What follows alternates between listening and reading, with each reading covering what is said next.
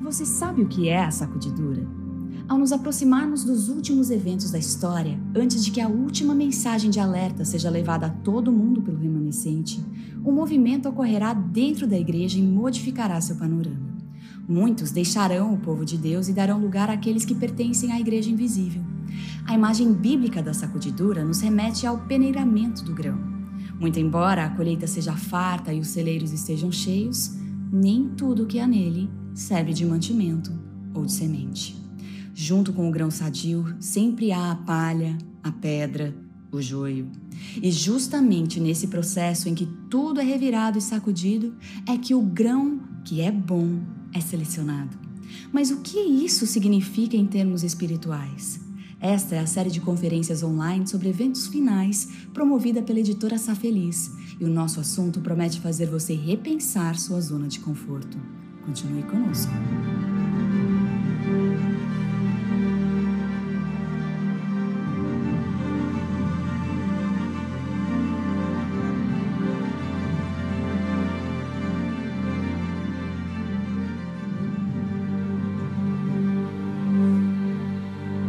Nossa conversa hoje é com o Dr. Heraldo Lopes, doutor em teologia e reitor da Universidade Adventista de Moçambique. Dr. Lopes, é um prazer tê-lo conosco. Doutor, o que é a sacudidura retratada pela Bíblia? A sacudidura, Larissa, ela é um processo espiritual. Esse processo espiritual, por sua vez, foi extraído essa ideia, essa palavra, esse termo da agricultura ali da região de Israel, porque é, nós temos a sacudidura ou peneiramento. É um processo onde você coloca ali o grão que está sujo, está com palha, e ali, ao peneirar, tanto o vento quanto o movimento, vai fazendo com que a palha saia, a sujeira então saia e fique somente o grão. Ou seja, guardemos bem essa ideia gráfica em nossa mente a sujeira sai, o grão fica. A sujeira e a palha saem, o grão fica. Então, portanto, a sacudidura é um processo espiritual de purificação pessoal e de purificação da igreja de Deus. Isso é sacudidura. E por que a sacudidura precisa acontecer? É, na nossa pesquisa, nós vimos o seguinte: nós encontramos é, 66 causas. 66 causas. Acontece que quando nós fomos ver as causas, nós pudemos agrupá-las. E ao agrupar as causas, nós vimos então que os, as causas que tinham causas em comum puderam ser agrupadas em seis. Então, em seis grupos de causas que nós também chamamos de causas da sacudidura. A primeira delas é a verdade. Lá em Primeiros Escritos 50, deixa isso bem claro, muitos não suportarão ficar do lado da verdade, da verdade do sábado, da verdade da igreja remanescente, da verdade do santuário, e infelizmente muitos vão nos abandonar por não se apegarem firmemente à verdade. A segunda causa, a perseguição. Como nós sabemos, a Bíblia fala que todos os que vão ser fiéis em Cristo vão ser perseguidos. E o grande conflito, página 608, também menciona que vamos ter uma grande perseguição. E, infelizmente, muitos não vão suportar a perseguição e vão nos abandonar. É a segunda causa, perseguição. A terceira causa, o sofrimento. Como nós sabemos, e nós vimos muito bem este ano. É, aí eu não sei no Brasil, mas aqui em Moçambique nós ficamos 25 sábados sem ir para a igreja. E outra, muitos não suportaram o sofrimento da pandemia. Resultado, muitos não retornaram mais para a igreja, nem mais retornarão. Acontece que nós sabemos que ciclones, terremotos, tempestades, tragédias naturais, tragédias causadas pelo ser humano, guerras, o sofrimento causado pelas pandemias epidemias, tudo isso só vai aumentar. E muitos não vão suportar o sofrimento e também vão nos abandonar. A quarta causa, que é a maior de todas, é a rejeição do testemunho, da testemunha verdadeira. Nós sabemos bem claro que em Apocalipse 3, Jesus está à porta do povo de Deus batendo. Eis que estou à porta e bato. Mas muitos, infelizmente, do povo de Deus dizem o quê? Rico sou e de nada tenho falta. E ele fica batendo a porta do coração do povo professo de Deus e muitos irão rejeitar. Porque veja, em Testemunhos para a Igreja, volume 1, página 181, diz o seguinte: Perguntei qual o sentido da sacudidura que eu acabava de presenciar. E foi-me mostrado que fora causada pelo positivo testemunho, motivado pelo conselho da testemunha fiel aos laodiceanos. E quem é laodiceano? Helen White responde em Testemunho para a Igreja, volume 4, página 87. A mensagem laodiceana aplica-se ao povo de Deus que professa crer na verdade presente. A maior parte deles, a maior parte deles são professos mornos, tendo nome, mas não zelo. Aplica-se a essa classe o termo morno. Professam amar a verdade, todavia são deficientes no fervor e no devotamento cristão. Ou seja, é a turma que fica, infelizmente, um pé dentro, um pé fora, um pé dentro, um pé fora, e vão ficar totalmente fora. E essa é uma realidade, porque são laudiceanos. Quinta causa da sacudidura, as falsas teorias. Ellen White menciona isso bem claro e enfaticamente. Por exemplo, em Vida e Ensinos, página 81, ela diz: Foi mostrado que as falsas teorias insinuadas no passado, de maneira alguma surgiram em vão, em havendo oportunidades favoráveis, elas reaparecerão. Falsas teorias, cada dia têm surgido ministérios, institutos, centros, outras instituições mais que se intitulam-se, intitulam-se de reformadores, com uma aparência de querer ajudar a igreja, mas acontece que quando começa a apresentar a sua doutrina, lentamente, elas passam a misturar verdade com erro, a fim de enganar o máximo possível de pessoas. Não se iluda. E a sexta causa da sacudidura, os enganos satânicos. Os enganos satânicos são subdivididos em duas partes: os sobrenaturais, Note que em Mensagens Escolhidas, volume 2, página 392, ela diz o seguinte: Muito vívido foi esclarecimento a mim dado de que muitos sairiam de nós, dando ouvidos a espíritos enganadores e a doutrinas de demônios. Cada vez mais, as manifestações sobrenaturais de espíritos de mortos, espíritos de pessoas que já morreram, espíritos de familiares queridos, espíritos de santos que já descansaram, e que, segundo essas crenças, estão andando por aí, ou estão no céu, ou estão fazendo qualquer outra coisa, vão aparecer para tentar nos enganar e dizer que estamos no caminho que não deveria estar. A nossa única segurança será o que está escrito na palavra de Deus, porque vai ser a batalha entre o crer e o ver, porque nós vamos ver coisas terríveis e espantosas. E outra coisa, milagres. Olha o que Ellen White diz em Testemunhos para a Igreja, volume 9, página 16. O povo de Deus não encontrará sua segurança na operação de milagres, pois Satanás imitará os milagres que foram operados. Deus tem poder para fazer milagres. Tem. Mas, infelizmente, Satanás também. E nós não podemos colocar no milagre a crença, mas sim no Deus que faz o milagre e na maneira com a qual esse milagre foi feito, se está de acordo com a verdade bíblica. Quem sairá? Nos escritos de Anne White, seis, seis grupos específicos são mencionados que sairão do nosso meio por causa da sacudidura. Em primeiro lugar, em Testemunhos para a Igreja, volume 5, página 81, muitas estrelas cujo brilho temos admirado. Muitas estrelas vão apagar. Por quê? Porque existe uma realidade. Você sabe que quando as estrelas estão brilhando muito, é porque o sol não está a brilhar. Você sabe muito bem. Porque quando o sol está a brilhar, nós não temos o brilho das estrelas tão grande assim. Segundo grupo, homens de talento. O grande conflito, página 608, diz que homens talentosos, que hoje, sabe, representam grandes coisas em nosso meio, infelizmente também vão sair. Terceiro grupo, famílias inteiras. Famílias inteiras.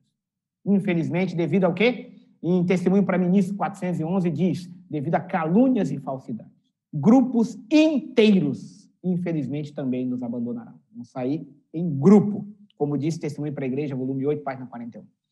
Agora, uma notícia também que vai agradar: a sujeira mundana. Aqueles que ficam metade aqui, metade lá. Um pé daqui, um pé de lá. E o que nós sabemos, sabemos que quase salvo, totalmente perdidos.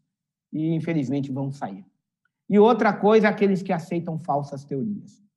Em Testemunhos para Ministros 112, diz claramente: ao ouvir a sacudidura, pela introdução de falsas teorias, esses leitores superficiais, não ancorados em parte alguma, são como areia movediça, escorregam para qualquer posição para agradar a tendência dos seus sentimentos de amargura.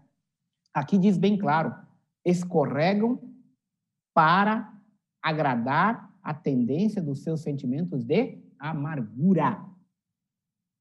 Sabe? Amargura contra pastores, amargura contra instituições, amargura contra pessoas. O que Ellen White fala é o seguinte: mágoa mais falsa teoria é igual a apostasia. Essa é a equação. Mágoa mais falsa teoria igual o quê? Apostasia. Nessa hora, o único remédio é fazer o que Jesus fez. Larissa, presta bem atenção nisso aqui, amigo, você que está me ouvindo. Olha só, Jesus um dia estava na cruz. Na cruz. Você sabe, olha, não queira saber, estuda um dia o que é ser crucificado, para você ver o que é esse sofrimento. Foi uma coisa diabólica, sabe? Ali pendurado na cruz. Já tinha os demônios em cima, o pecado de todo mundo em cima dele, carregando a iniquidade de todos nós, estava sobre ele, e pelas suas pisaduras ali, ele estava ali machucado, torturado, humilhado, ainda com a angústia do pecado de todo ser humano, de todas as gerações sobre ele. Aquilo estava ali acabando com o coração dele, prova disso que depois, inclusive, rompeu o coração dele. Mas o que acontece? Quando ele está ali, chega uma corja ali ao pé da cruz e começa: oh, Você não é filho de Deus? Desce daí, desce! Desce daí, desce! Ele tinha poder para só fazer o seguinte: olha, fogo do céu, queima tudo.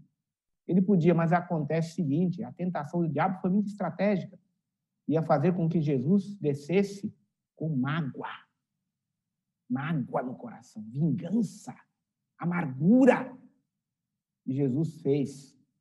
É por isso que ele é o exemplo. Pai, perdoe-lhes, porque não sabe. Presta bem atenção. Foi seu pastor que lhe magoou? Perdoa. Foi sua igreja que lhe magoou? Perdoa. Foi um irmão de igreja que ele perdoou, que ele magoou, perdoa. Foi exatamente um familiar seu, foi um vizinho, foi um patrão, perdoa. Perdoar ainda é a melhor opção. E a gente não perdoa porque a gente quer, porque a nossa natureza quer vingança. Perdoar é exatamente fazer aquilo que Cristo fez. Colocou na mão de Deus e disse: Deus, está aqui, Senhor você vai ver que justamente, além de você estar protegendo seu coração e sua vida, você também vai estar agora evitando cair no problema da sacudidura. Por quê? Porque justamente amargura mais falsa teoria é igual a apostasia. Então, portanto, esses são os grupos que sairão por causa da sacudidura. E como ficará a igreja depois da sacudidura? Quando a gente ouve exatamente isso aqui, Larissa, a gente fica pensando, meu Deus do céu, então, se a maioria vai nos abandonar, se multidões avizinham, famílias inteiras, grupos inteiros, homens de talento, pessoas que hoje admiramos pelo seu brilho, o que, que vai sobrar? É, acontece o seguinte, presta bem atenção nesse texto, é o texto. Mensagens Escolhidas, volume 2, página 380. A igreja talvez pareça como prestes a cair, mas não cairá. Ela permanece ao passo que os pecadores de Sião serão lançados fora no joeiramento, a palha separada do trigo. Você sabe por quê? Porque quem é o capitão deste barco chamado Igreja Adventista Sétimo Dia é Jesus. E não teve uma tempestade que afundou o barco onde Jesus esteve. E qual é a mensagem de Deus hoje para nós através desse assunto da sacudidura? Pois bem, em primeiro lugar, é, é a purificação pessoal. Nós precisamos ser sacudidos. Não é fácil para o grão. O grão estar ali é, é, é, terrível. O grão pula, parece tem hora que parece que ele vai para fora, sabe? Tem que sair, vai, tem que saindo coisa, entendeu? Então você veja, a palha vai saindo, a sujeira vai saindo. Então para o grão não é fácil. A gente precisa ser purificado. Você sabe, eu sei, qualquer pessoa que está aos pés de Jesus sabe que nós precisamos ser purificados, porque nós somos pecadores. E a gente precisa da sacudida, a purificação pessoal. E, em segundo lugar, a igreja precisa ser purificada. A igreja precisa ser purificada. Entendeu? O ministério precisa ser purificado. A membresia precisa ser purificada. A igreja de Deus precisa ser purificada. Porque, notem, Ellen White escreveu o seguinte Testemunhos para a Igreja, volume 1, página 99. Tem surgido pessoas corrompidas que não podem viver com o povo de Deus. Elas desprezam a reprovação, não gostam de ser corrigidas, tiveram oportunidade de reconhecer que sua conduta era injusta, tiveram tempo para arrepender-se dos seus erros, mas o eu era muito importante para deixar que morresse. Todos temos razões para agradecer a Deus por ele ter um aberto um caminho para salvar a igreja. A ira de Deus cairá sobre nós se esses corruptos pretensiosos permanecerem em nosso meio. É uma realidade. A igreja também precisa ser purificada. Por quê? Porque a sujeira mundana precisa sair e a sujeira das falsas teorias precisa sair. Porque justamente promovem, sabe, muito dano para a igreja, muito dano. Então, a igreja precisa trabalhar, seguir aquilo que conhece que deve seguir, mas precisa realmente tratar esses casos. É duro, é triste, mas é necessário. A ira de Deus cairá sobre nós se esse tipo de pessoas continuar em nosso meio. É uma responsabilidade que temos. Mas qual é o lado bom do processo da sacudidura? A primeira boa notícia da sacudidura: certeza. Por que certeza? Porque, veja, o tempo chegou em que tudo o que pode ser sacudido será sacudido. Nós estamos no tempo da sacudidura. A Review and Herald de 1901, página 387, 388, falou bem claro. O tempo chegou. A sacudidura já começou, está aumentando de intensidade até a sacudidura final, que vai acontecer na época do decreto dominical. É só uma pessoa que está tão cega, espiritualmente falando, que não consegue ver que nós estamos sendo sacudidos. É só entrar numa igreja pós-pandemia. É só entrar numa igreja pós-pandemia. É só simplesmente acessar a internet num grupo que você vai ver claramente o que está acontecendo aí, os embates. Como é que nós estamos vendo? É só você ver a quantidade de ministérios independentes de todos os espectros que estão surgindo por aí, em nosso meio. É só você ver a quantidade de estrelas que estão se apagando. Estrelas do nosso meio que estão se apagando. Então, portanto, chegou o tempo da sacudidura. Estamos no meio da sacudidura. E, portanto, é uma boa notícia que chegou a hora. Segundo lugar, boa notícia, vitória. Olha esse texto do grande conflito 530. E eu quero para falar para você que você pode estar tá ouvindo aí a mensagem da sacudidura, deve estar tá até pensando, meu Deus, eu vou ser sacudido, eu estou sendo sacudido, e a situação, como é que vai ficar? Presta bem atenção nesse texto, meu querido amigo. Você que se sente talvez fraco demais para isso, você que se sente incapaz demais para suportar isso. Grande conflito 530. Satanás está bem ciente que a mais débil alma que permaneça em Cristo é mais que suficiente para combater as hostes das trevas. Seis mil demônios, que é uma legião. Uma hoste, que são milhares de demônios, não podem derrotar a mais fraca pessoa que estiver ouvindo eu nesse momento, que estiver ouvindo a palavra de Deus nesse momento, que estiver ouvindo um testemunho profético. Você que está aí me ouvindo, presta bem atenção, vou repetir de novo. Leia e releia lá quantas vezes você quiser. A mais fraca pessoa que clamar Jesus Cristo, tem misericórdia, eu quero ficar contigo, me salva. Legião de demônios não te derrota. Hoste de demônios não te derrota, porque a mais débil alma que permaneça em Cristo é mais que suficiente para competir com as hostes das trevas. Ela sozinha tem mais poder do que toda essa legião que está atrás de você. Boa notícia, você vai ser vitorioso. Fica com Jesus, que você vai ter vitorioso. Fica do lado de quem é vitorioso, que você vai ser vitorioso. Essa é a boa notícia da sacudidura. Terceira, esperança. Sabe qual é? Ellen White mencionou em Testemunhos para a Igreja, volume 1, página 432. Foi-me mostrada a recompensa dos santos, a herança imortal. Vi também quanto o povo de Deus tem sofrido por causa da verdade e que consideram o céu muito fácil de alcançar. Reconhecem que os sofrimentos do tempo presente não são para comparar com a glória que nele será revelada. Presta bem atenção. A glória que vai ser revelada em mim, a glória que vai ser revelada em você. Aqui não está falando somente de você olhar para um jardim bonito, de animais que não se mordem, não se atacam, de flores que não murcham. Aqui está falando muito mais do que isso. Aqui está falando que em você, que sofreu tanto por causa da verdade, em você que teve tanta dificuldade, tanto sofrimento, quando você chegar lá e ver o que Deus tem preparado em você, para você, por você e com você, você vai olhar e vai dizer, realmente, valeu a boa notícia é de que justamente nós vamos passar por tudo isso, mas o melhor está por vir. Meu querido amigo, fique firme e não se esqueça: o grão fica, a sujeira sai. Essa é a boa notícia. Essa é a mensagem. Fique firme, porque nós estamos sendo sacudidos. Mas Jesus Cristo em breve virá e nós vamos estar com Ele para sempre. Amém. Muito obrigada por sua participação, Dr. Lopes, e que Deus continue abençoando sua vida e o seu ministério. E obrigada a você também que nos acompanha. Vejo você em nosso próximo encontro.